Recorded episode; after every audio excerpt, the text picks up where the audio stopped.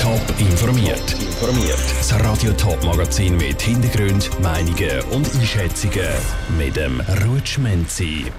Wie betroffene Winterthur Betrieb der erste Tag mit der Kontrolle vom Covid-Zertifikat gemeistert haben und was die Stadt Winterthur mit zwei Pilzexkursionen will erreichen, das sind Themen im Top informiert über Restaurants, Bars, Fitnesszentren oder Museen. Seit heute können dort nur noch Leute mit einem gültigen Covid-Zertifikat rein. Es braucht also eine Impfung, einen negativen Test oder eine auskurierte Infektion.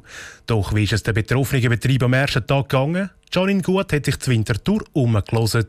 Oft stehen sie schon beim Eingang parat mit einem Smartphone, um das Zertifikat zu scannen.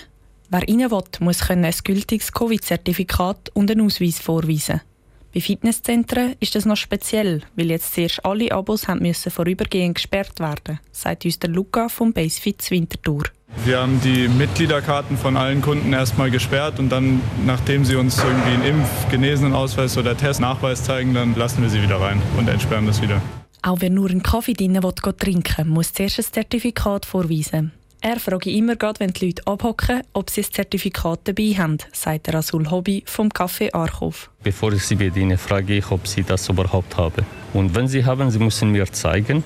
Dann habe ich auch einen Check-Covid bei mir, kontrolliere Ihr Ausweis und Abobnahme stehen. Und wenn Sie nicht haben, wie heute zum Beispiel drei, vier Kunden, habe ich gesagt, ich darf sie leider nicht bedienen. Leute wegschicken, weil sie kein Zertifikat haben, ist nicht lustig findet auch Marco Decker, Betriebsleiter vom Hallenbad Geiselweid. Sie haben aber momentan noch eine Lösung, wenn jemand kein Zertifikat hat. Alternativ können wir für die nächsten zwei Wochen natürlich noch den Eintritt fürs Freibad anbieten. Danach ist es allerdings so, dass wir leider Gottes auf dieses Zertifikat bestehen müssen. Und wenn der Gast halt eben das nicht dabei hat, dann können wir leider keinen Eintritt generieren. Das ist so. Dank dem sonnig warmen Spatsommerwetter können die Leute zum Glück momentan noch draußen sein ohne Zertifikat.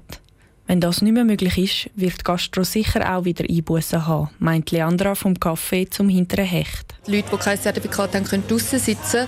Aber sobald es dann regnet oder die kälteren Monate kommen, denke ich schon, dass einige Leute, die halt nicht mehr einfach so spontan in einen Kaffee gehen können, dann werden fehlen. Wie stark die betroffenen Betriebe unter den Massnahmen leiden, kann jetzt aber noch nicht abgeschätzt werden.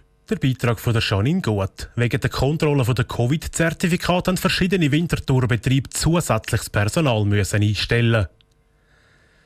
Die Tage werden wieder kürzer. Am Morgen hat es jetzt schon lokal wieder Nebel und in den Wäldern schiessen die Pilze wie wild aus dem Boden raus.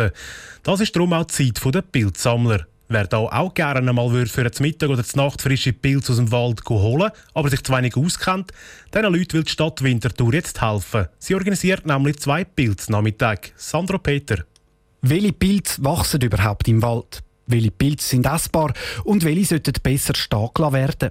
Mit diesen Fragen sind auch immer wieder Pilzkontrollstellen konfrontiert für die Stadt Winterthur Grund genug, der interessierten Bevölkerung die Pilze ein bisschen näher zu bringen, erklärte Markus Jenny von Stadt Grün Winterthur. Es geht vor allem darum, wirklich interessierte Pilzsuchenden auch ein bisschen etwas zu geben und einfach auch ein bisschen zu wissen, über die Pilze zu fördern. Und in der Hoffnung auch, dass ein bisschen weniger vielleicht ungenießbare oder sogar giftige Pilze gesammelt werden während der Pilze, sondern von Leuten, die die Pilze selber nicht kennen. Und das komme dann sicher auch der Qualität der gesammelten Pilze zugute.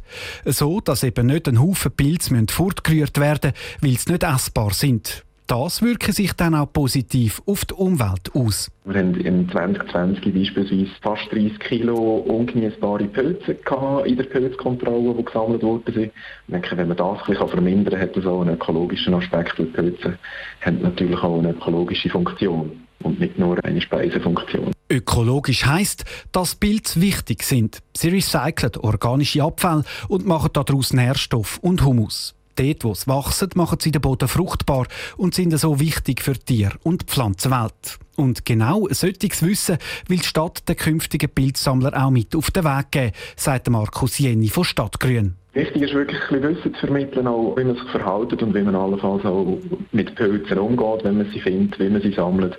Ich denke, es soll auch ein bisschen Spass machen und man soll ein bisschen mit einem besseren Wissen über Pilze und über das Leben von diesen Pilzen und was man kann essen und was giftig ist und vielleicht gescheiter liegen und wie man es vielleicht auch schon sammelt. Also, dass unter anderem Pilze beim Pflücken aus der Erde drüllt werden und nicht abgeschnitten. Oder dass pro Person nur ein Kilo Pilz darf gesammelt werden Der Sandro Peter hat berichtet. Der erste Pilznachmittag der Stadt Winterthur ist an dem Samstag zwischen dem halb zwei und dem halb sechs. Der zweite ist dann in einem Monat. Interessiert sich an sich auf der Internetseite der Stadt Winterthur anmelden. Top informiert, auch als Podcast. Mehr Informationen gibt's auf toponline.ch.